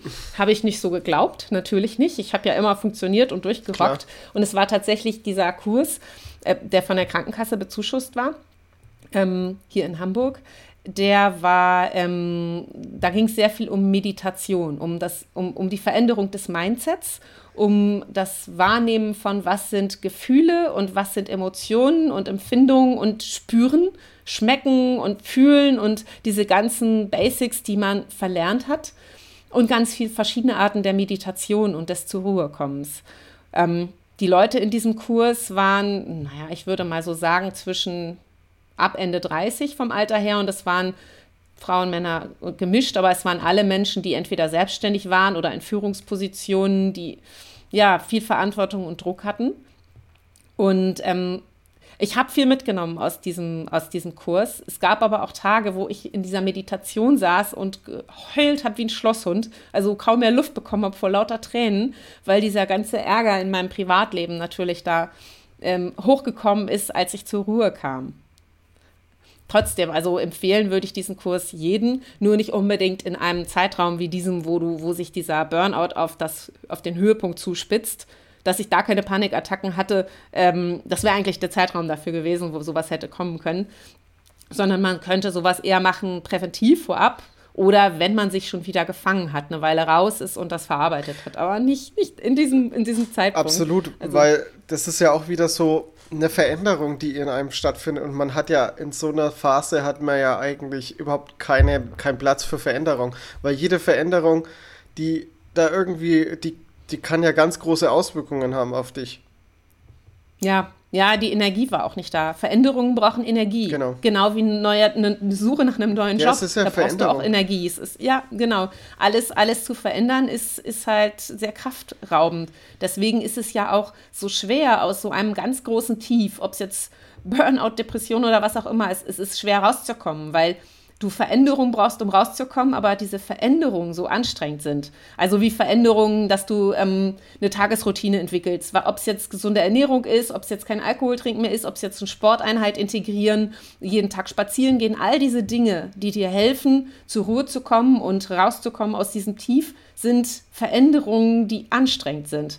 Und jemand, der jeden Tag spazieren geht, sagt, was, anstrengend rauszugehen oder anstrengend die Wohnung zu verlassen? Ja, aber es ist kann extrem anstrengend sein. Und das, ja, das, habe ich da eben auch bemerkt. In dem Zeitraum, naja, mit der Zeit äh, war es dann eben so, dass ich mich da, dass sich das verändert hat, dass ich äh, ja zeitweise mal wieder angestellt war, zeitweise ähm, freiberuflich gearbeitet habe. Es kamen Tiefs, es kamen Hochs. Ähm, aber ich habe nie wieder zugelassen, so abzustürzen. Ich hatte zwar diese Diagnose Burnout nicht in dem Sinne bekommen, sondern ähm, bei weiteren Therapeuten, wo ich dann später war, ähm, Erschöpfungsdepression und diese typischen Therapeuten. Ähm, Therapeuten sind sehr, sehr vorsichtig mit dem Wort Burnout, weil es jetzt keine offiziell, ähm, keine offiziell gelistete Diagnose ist, sondern ein Burnout ist ja eine Art Erschöpfungsdepression. Ähm, Burnout klingt ganz toll, aber ähm, am Ende. Wir ja, Deutschen sind immer ist, gut drin, äh, Wörter für irgendwas zu erfinden. Englische Wörter zu erfinden. Ja, generell, genau, genau. generell Wörter für irgendwas zu erfinden. Also das sind wir ja immer ganz gut drin. Also irgendwas, wenn irgendwas ist, braucht es ja immer gleich einen tollen Namen. Genau, aber mir haben alle, ich war bei verschiedenen Therapeuten, zu manchen zu Erstgesprächen, bei manchen blieb ich dann ja. Bei der jetzigen bin ich zwei Jahre schon und es ist ähm, auf jeden Fall, äh, die Diagnose war Erschöpfungsdepression und ähm, ich kann da immer wieder annähernd nah ranrutschen, aber tatsächlich, auch wenn ich ich für mich meinen Lebensstil nicht so gut verändert habe, in dem Sinne, dass ich ähm, total gelassen und gechillt, wie dieser Kollege damals im Stuhl lehne, sondern immer wieder wie der Duracell-Hase abdrehe und ähm, zu viel mache, zu viel parallel mache, zwischen den Jobs hin und her springe, zu lange arbeite. Ja, gerade aktuell auch wieder viel zu viel. Aber tatsächlich wurde ich kürzlich mal gefragt, ob ich das gerne mache, viel arbeiten und viel ähm, unter Strom stehen. Und da war meine Antwort, ja, das gehört zu mir. Ich bin so ein Temperament einfach, ähm, so ein Unterstromtemperament. Und ähm, mich kriegt man gar nicht zu so einem äh, Zen-Menschen, der entspannt im Stuhl chillt. Das geht gar nicht. Und ich habe dir eben erzählt, damals, als ich ein Bore-out hatte, als zu wenig zu tun war, hatte ich die Panikattacke. Nur ist es so, auch wenn ich das liebe, viel zu tun zu haben, muss es ja ähm, ein Maß haben, weil ich mein Körper, ich werde älter und packe nicht mehr das wie in meinen 20ern ähm, an Arbeitsvolumen und am Schreibtischstuhl sitzen. Und ähm, ich muss trotzdem gucken, dass es nicht überhand nimmt und dass ich einen guten Ausgleich habe. Und ähm, zur Ruhe komme und nicht so eine Migräneattacke wie die gestrige bekomme. Alles Zeichen vom Körper, mhm. solche Geschichten. Und ähm, das da für mich persönlich ein zu mir passendes Ruhelevel zu finden, darum geht es. Und ich glaube auch, ähm, egal wie viele Stories ihr Hörer euch da anhört, ähm, ist, ihr erkennt euch in dem einen oder anderen wieder, aber jeder von uns ist so individuell und braucht etwas völlig anderes. Und ich glaube, es ist eine Lebensaufgabe für uns alle rauszufinden, was wir brauchen und was zu uns passt und äh, viele Impulse zu bekommen von außen und sich ähm, Geschichten anzuhören, was andere machen, kann helfen. Aber niemand kann sagen, wie viel Power du hast und welche Art Arbeit du brauchst und wie viel es sein darf und was dich wirklich runterbringt. Wir sind ja auch ähm, in unserem Ausgleich sehr, sehr unterschiedlich alle. Mir hilft Sport, den Kopf frei zu kriegen, aber an manchen Tagen habe ich die Kraft dafür einfach auch nicht mehr. Manchmal helfen mir Gespräche, manchmal sind äh, mit Freundinnen oder so, es muss ja nicht immer gleich die Therapie sein, aber manchmal will ich auch einfach nur meine Ruhe haben. Manchmal habe ich die Power zum Lesen und wenn ich lese, fahre ich richtig runter. Oftmals bin ich zu platt zum Lesen und da hilft es nur noch vor der Glotze sitzen oder nicht mal mehr das tun, sondern vor mich hinstarren. Das sind dann so extreme Situationen bei mir. Aber das ist ja auch bei jedem anders. Gut, dass du es ansprichst. Ähm, es ist sehr wichtig, dass, ähm, dass man da seinen Weg findet, eben seine Struktur, was, was einen gut tut, was man auch selber bewerkstelligen kann und was auch für einen Ausgleich extrem wichtig ist. Ähm, ob es jetzt Meditieren ist, ob es jetzt Lesen ist, ob es jetzt äh, Sport ist, ob es jetzt ein bisschen von allem ist oder tatsächlich nebenbei trotzdem noch irgendwie irgendwas schaffen. Also ich, wir sind ja auch, also viele, wir sind uns ja da ziemlich ähnlich, müssen wir ja auch, weil wir ja das äh, ganze Solargy-Thema hier wuppen. Wir sind ja auch so Tausendsasser irgendwie, ne? Also mhm. ich habe ja viele verschiedene Projekte auf zwei einmal Podcasts, machen, genau. die ich stemme, äh, habe dann noch Internetseiten, mhm. die zwar unregelmäßig befeuert werden, aber die auch irgendwie Inhalte äh, generieren, Social Media, Media äh, ey, so viel Zeug und das macht man ja dann trotzdem irgendwie und das ist ja trotzdem auch Arbeit, aber irgendwie gibt es einem ja dann doch wieder Energie und so. Ja, das ist eben auch ähm, dieser Grad äh, zu finden, was gibt einem Energie, was schon, in das man Energie steckt ähm, also wo bekommt man was zurück, was einem weiterhilft? Es sind ja auch, ähm, wenn du zum Beispiel Gespräche hast mit Menschen, die dir dein ihr Herz ausschütten und du denen helfen kannst, dann kostet es zwar auch Energie, aber dadurch, dass du helfen kannst, gibt es dir auch Energie auf eine Art und Weise. Außer es sind diese sogenannten Energievampire, die gibt es ja auch, die einen richtig platt saugen können. Aber es ist von Mensch zu Mensch unterschiedlich. Und manchmal, also ich mache immer auch gerne viel, viele verschiedene Projekte, war auch noch aktiv im Sportverein sein und was weiß ich nicht alles. Und dann merke ich immer, dass, es, dass ich mich übernehme und immer aufpassen muss, dass ich mich nicht für alle freiwilligen Ehrenamte melde und mich um alles kümmern will und dem hinterher nicht mehr gerecht werden kann. Früher ging das, früher habe ich das geschafft, aber es geht einfach irgendwie nicht mehr. Ich war äh, einerseits natürlich, dass ich älter werde, aber der andere Punkt eben auch seit diesem Burnout, ähm, es war nichts anderes, obwohl ich die Diagnose offiziell nicht habe, aber seitdem kriege ich meinen Akku nicht mehr auf 100 Prozent geladen. Äh, das geht einfach nicht mehr. Mein, es ist wahrscheinlich eine Schutzreaktion von meinem Körper und meinem Geist, ähm, mich nicht äh, auf Vollgas fahren zu lassen, sondern schneller, ähm, wenn ich auf Vollgas gehe, schneller äh, den Akku leer zu haben und rechtzeitig die Notbremse zu ziehen. Das ist ein ganz unbewusstes Ding. Ich kämpfe manchmal dagegen an, äh, gehört zu den dummen Leuten, die gegen sich selber kämpfen. Also gegen sich selbst zu kämpfen bringt einem ja überhaupt nichts. Aber ich glaube, das ist auch was, wo jetzt sehr viele von euch nicken und sagen, boah, ich kenne das und ich weiß das. Und das ist der Kampf gegen sich, gegen seinen eigenen Körper, ob es jetzt Abnehmen oder sowas ist oder ob es jetzt Leistung ist oder was auch immer, wenn man mit Zwang seine, seine inneren Stimmen und das, was der Körper und der Geist einem sagen, ignoriert und bekämpft, kann man nur verlieren. Das ist einfach so. Das ist. Und ja, was ich weiß zum Beispiel bei mir auch, dass so ganz langsame Dinge wie Tai Chi und Qigong für mich persönlich jetzt nicht funktionieren, weil ich ein viel zu unruhiger Typ bin, um so ruhiges zu tun. Da wurde mir gesagt, ja, dann zwing dich dazu, üb das, dann geht's irgendwann. Aber es ist, es, ist, es fühlt sich nicht nach mir an. Ähm, ich brauche irgendwie eine andere Action. Also ich habe ich habe das Nonplusultra für mich noch nicht gefunden, was es jetzt wirklich ist, was mir Power gibt. Aber vielleicht ist es auch nicht das eine, irgendwie die ein, der, das eine Hobby oder der eine Ausgleich. Vielleicht ist es immer was anderes, mal das eine, mal das andere. Und ähm, ja, es verändert sich immer mal wieder. Zumindest beruflich muss ich jetzt sagen, ich bin gerade ähm, sowohl angestellt als auch selbstständig und ähm, es passt menschlich. Ist zwar bei beiden sehr viel Strom da, ähm, aber äh, es passt menschlich für mich. Und ähm, ich kann mich von Trouble distanzieren. Das habe ich sehr gut gelernt. Das konnte ich früher nicht. Also von ähm, stressigen Persönlichkeiten und Dr Druck äh, produzierenden Persönlichkeiten kann ich mich sehr gut distanzieren. Ähm, da bin ich sehr stolz auf mich, das gelernt zu haben, dass ich ähm, das alles nicht mehr so an mich ranlasse, wenn andere mir ihren Druck weitergeben ähm, und mich dann mich nur inhaltlich äh, unter Druck setzen lassen, also Sachen wirklich, die eilen, sofort machen und so, aber dass ich dieses menschliche, diesen menschlichen Druck, der weitergegeben wird von Kunden oder Vorgesetzten oder was auch immer, nicht so an mich ranlasse. Kritik schon, aber dieses, dieses, oh Gott, das muss sofort sein und ähm, nein, also da kann ich dann auch offen sagen, ist nicht machbar, passt nicht äh, oder würde ich nicht empfehlen, weil, also da ganz rational rangehen und ich glaube, das äh, ist ein sehr, sehr guter Selbstschutz, der wahrscheinlich auch ein, ja, wirklich ein Lernprozess war.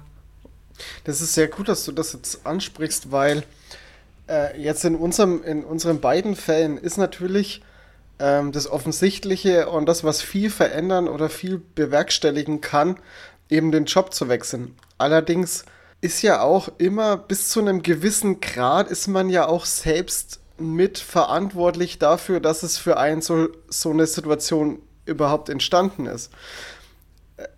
Also ja, das Ding ist. Also ein Jobwechsel alleine reicht genau, nicht. Genau, also man muss auch also, an sich arbeiten. Das ist schon auch das. Also mhm. es gibt ja auch Gründe, warum der Stress dich irgendwie so dich so äh, trifft. Ne? Mhm. Also wie du jetzt so zum Beispiel sagst, dass du jetzt, ähm, dass dir zum Beispiel jetzt ähm, mit, mit Menschen, wenn du mit Menschen zusammenarbeitest, dass du dich von denen so anstecken lässt oder stressen lässt oder so. Daran kann man auch arbeiten.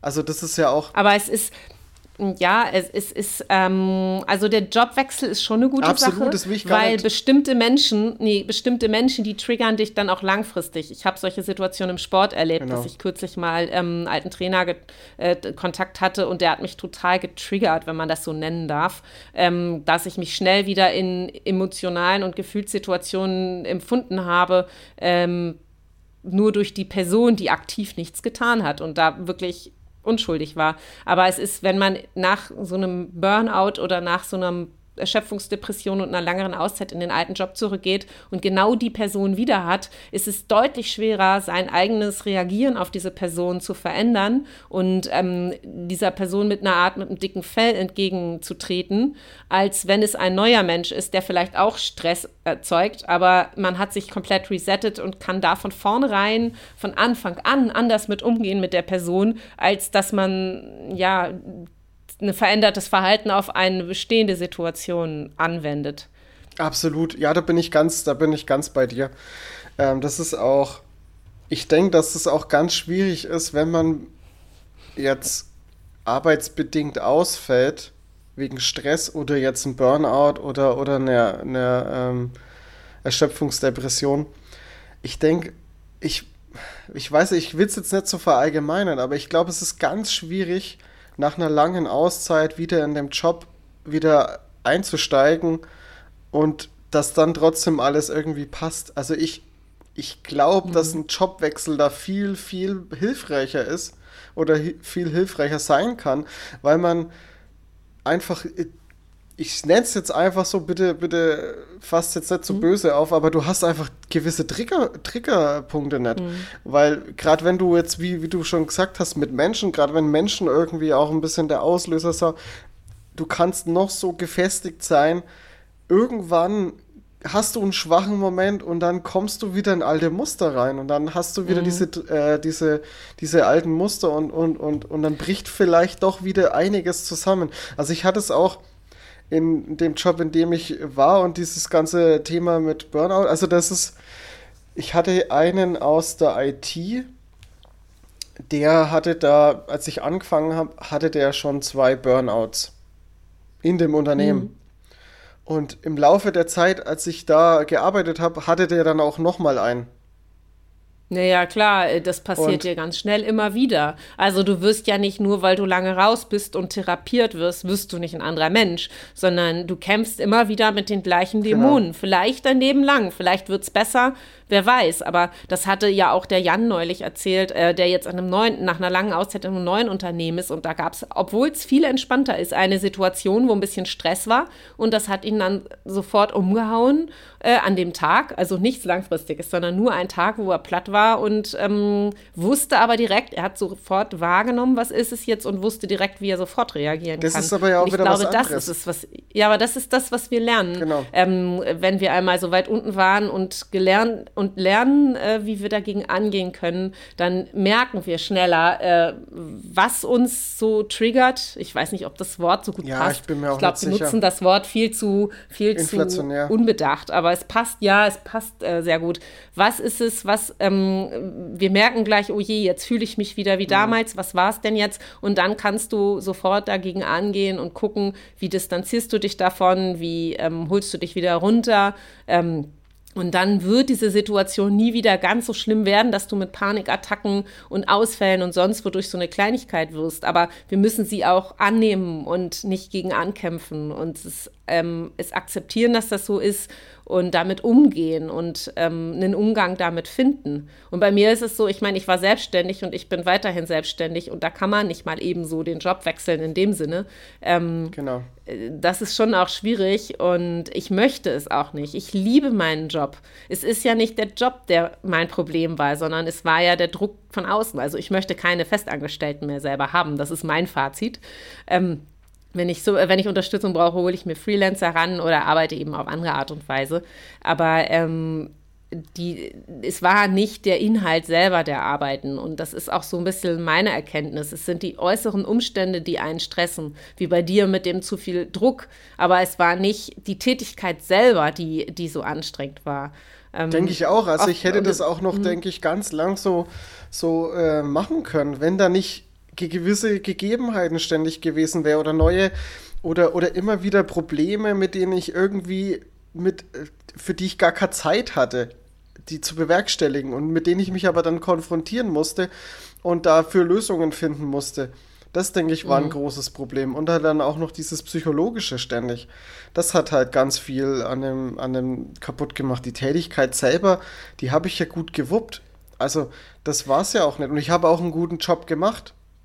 Das hat ja auch Aber jeder immer wieder gesagt und ich habe auch, ich habe ja. auch noch Kontakt zu ganz vielen äh, noch aus der Firma, die mir auch immer wieder sagen, seitdem ich äh, raus bin, äh, funktioniert gar nichts mehr halt. das ist ja auch ne, ein schönes ja, Kompliment. Ja, ist es natürlich, weil ich halt einfach für dem, was ich halt auch äh, war, ich war ein Quereinsteiger.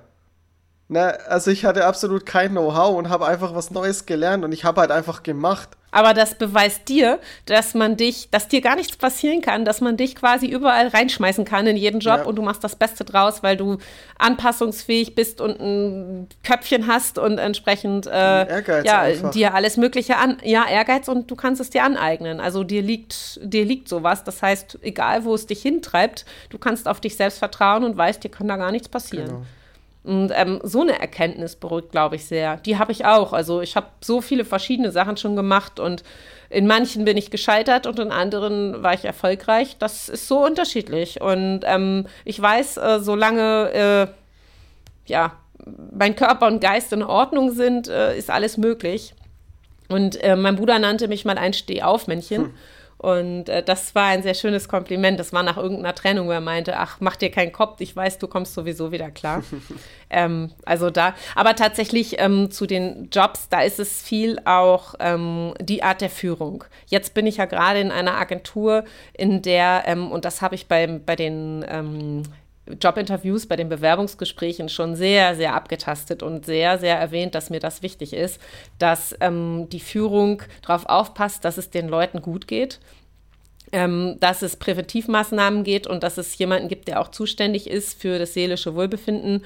Ähm, und äh, ich merke auch, dass sich innerhalb des Teams, wenn man irgendwo hilft oder jemanden unterstützt, dann gibt es wirklich einen vielen Dank und ein Dankeschön. Also eine Wertschätzung ist Super sehr da. Wichtig.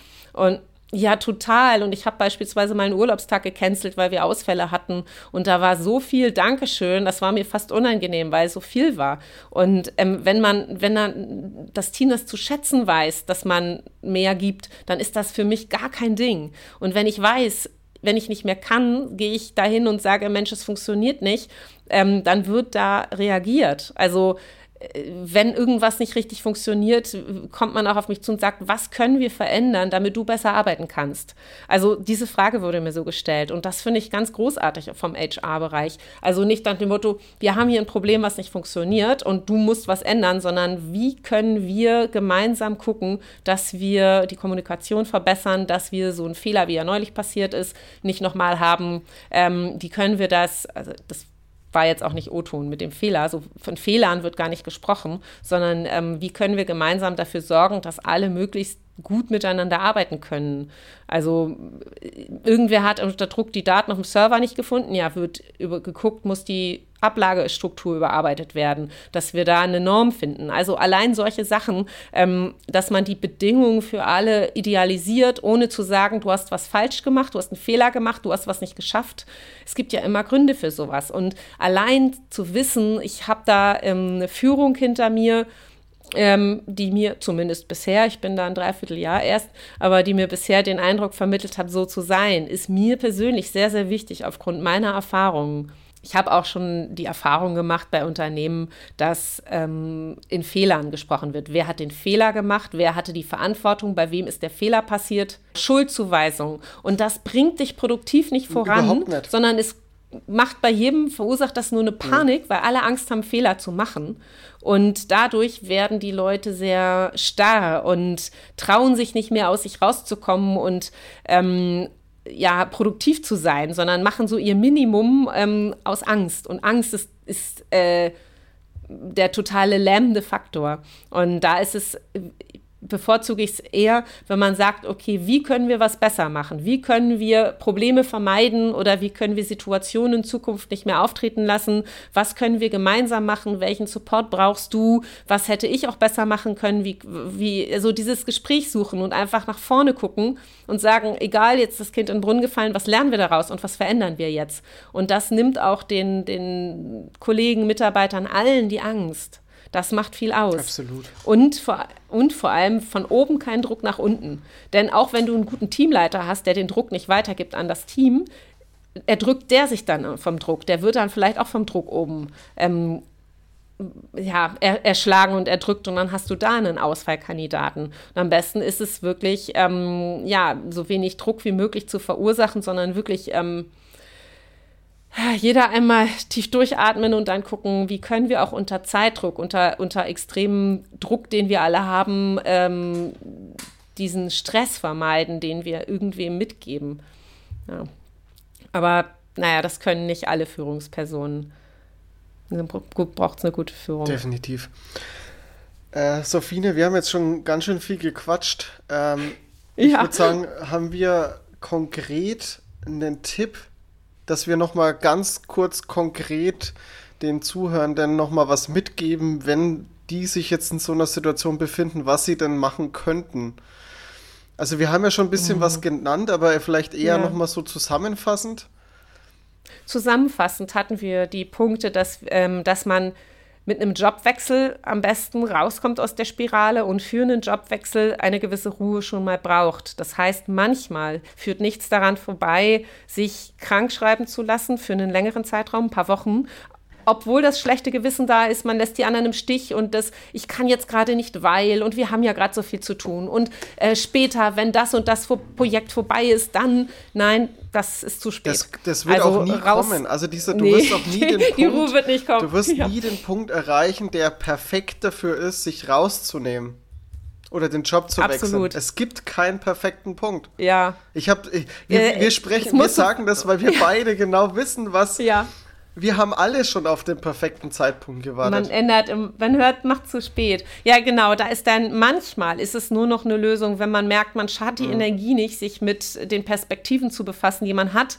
Was willst du überhaupt für einen Job machen? Was soll es sein? Was soll anders sein? Du brauchst einen gewissen Abstand zu der Ist-Situation und manchmal geht es nur mit einer Krankschreibung. Ähm, was hilft dann, ähm, um da nicht wieder reinzukommen? Naja, Hilfe suchen, eine Therapie suchen. Definitiv. Ähm, wie gesagt, es gibt da sehr viele Präventivmaßnahmen, wie, wie so ein Achtsamkeitskurs und ähnliches. Ähm, das sollte man nicht erst machen, wenn es schon zu spät ist. Ähm, und dann, äh, ja, gucken, was einen persönlich runterbringt.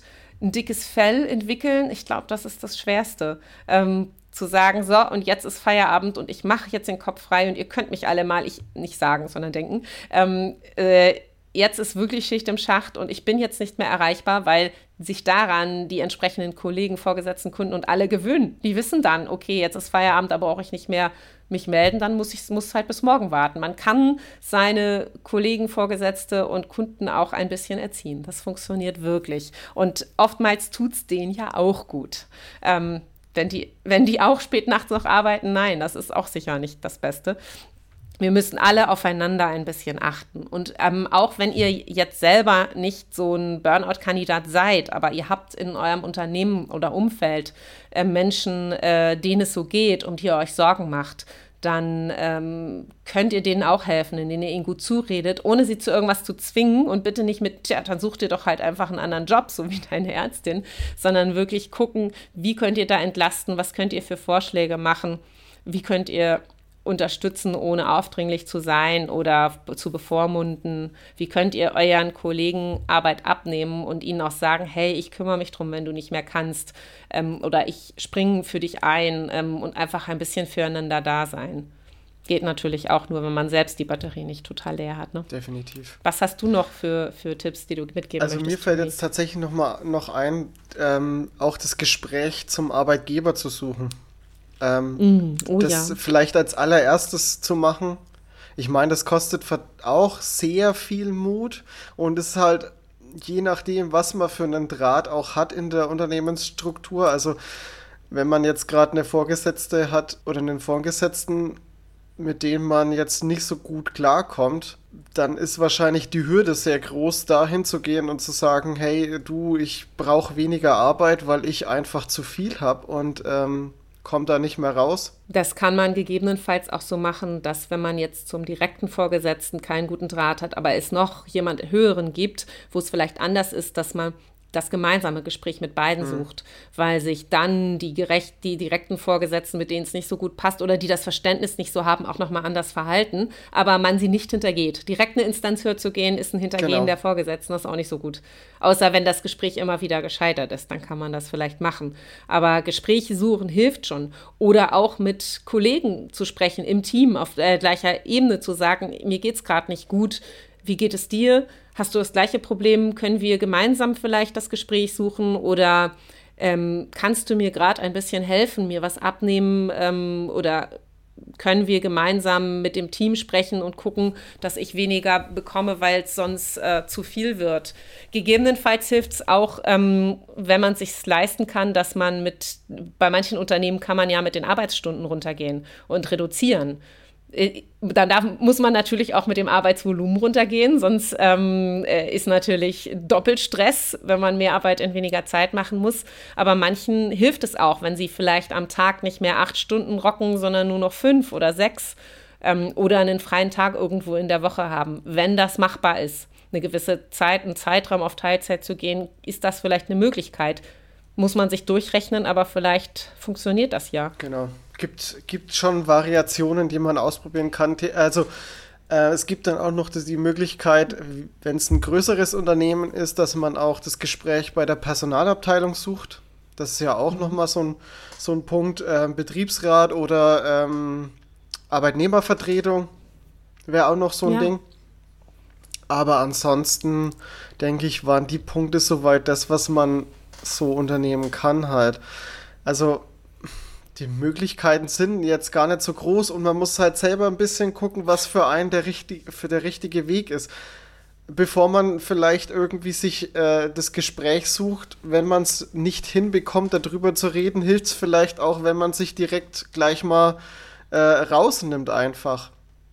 Und aber ganz, ich glaube, zusammenfassend kann man einfach sagen, such dir Hilfe und änder wirklich was ja. und versteck dich nicht hinter, der, hinter deiner eigenen Ausrede wie, ich kann gerade nicht, weil und wenn ich weg bin, dann bricht alles zusammen, ich bin unersetzbar. Wir wollen alle unersetzbar sein, äh, tief in uns wollen ja. wir natürlich. Ähm, es ist ja, ein schönes aber Gefühl, dieses, gebraucht dieses, zu werden halt. Ja, ja, ja, und, und eine gewisse Art von Anerkennung ist das ja auch aber die wir uns auch selber geben. Aber tatsächlich dieses, diesen Monat wird es nicht, weil wir ja jetzt Projekt XY mhm. haben und äh, deine Inventur und das muss ja alles noch fertig werden, nächsten Monat oder dann und dann. Ähm, äh, das, da hast du völlig recht, das wird nie der Zeitpunkt werden. Und sich selber in die Tasche zu lügen und zu sagen, das wird schon wieder und ähm, ich, ich muss da einfach nur mal ein Wochenende wegfahren oder einen kleinen Urlaub machen, dann reicht das schon. Nee. Ist es ja meistens auch nicht. Also ehrlich zu sich selbst zu sein, ist der allererste Step. Und dann sucht man sich irgendeine Art von Hilfe. Ob innerhalb des Unternehmens oder ob Therapeuten,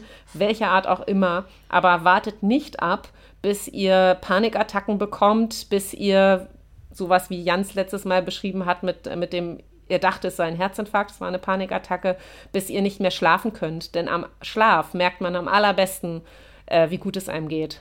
Und äh, wenn man die Arbeit nachts im Schlaf, Albträume hat und die Arbeit ähm, mitnimmt oder nicht einschlafen kann, weil sie einen so mitnimmt, dann sind das echt Zeichen, dass da was nicht stimmt. Oder es, außer wenn es im Privatleben liegt, wie bei mir dann auch noch. Aber diese ganzen Anzeichen ähm, darf man nicht ignorieren. Definitiv, ja. Absolut. Ehrlich zu sich selbst sein. Ja, Toni, es war ein ganz tolles Gespräch mit dir und ich bin sehr gespannt auf das Feedback unserer Hörer dazu ähm, und bedanke mich herzlich. Ja, hat mich auch sehr gefreut. Dankeschön für das Gespräch. Und ich bin auch sehr, wirklich sehr gespannt, wie, wie das Feedback von den Zuhörern und Zuhörerinnen kommt. Genau. Und wir dürfen uns selber auch die Frage nochmal beantworten, was wir uns wünschen. Die Frage, die wir unseren Interviewpartnern stellen. Und äh, wenn ich da anfangen darf, eigentlich wünsche ich mir natürlich Weltfrieden, aber jetzt auf unser Thema bezogen wünsche ich mir, dass ähm, ne, die Kommunikation in Unternehmen verbessert wird und die Wahrnehmung dieser Themen verbessert wird, weil nachhaltig hilft das dem Unternehmen, wenn die Leute nicht ständig ausfallen Absolut. oder es ist ja auch so teuer, wenn die Leute eingearbeitet sind, ausfallen und kündigen. Neueinarbeitung ist immer teuer. Also am besten am wirtschaftlichsten langfristig ist es für ein Unternehmen, in sowas zu investieren. Und ähm, wenn die Leute das Gespräch suchen, wenn ihr das Gespräch sucht, ähm, sensibilisiert ihr vielleicht auch die Unternehmen, eure Vorgesetzten, euer Unternehmen dafür. Also das soll sich verbessern, die Sichtbarkeit soll sich verbessern. Da schließe ich mich an. Dankeschön. Ja, kurz und knapp. Ja. Herzlichen Dank. Habt noch einen schönen Tag. Ciao. Tschüss. Danke, dass du dir diese Folge angehört hast. Falls dir die Folge gefallen hat, würden wir uns über eine Bewertung und ein Like freuen. Folge uns auch auf Instagram oder schau auf unserer Website zoology.info vorbei, um noch weitere Infos zu erhalten. Dort kannst du auch dein Feedback dalassen oder uns kontaktieren, wenn du auch Teil dieses Podcasts werden möchtest oder irgendwas anderes auf dem Herzen hast. Wir hören uns.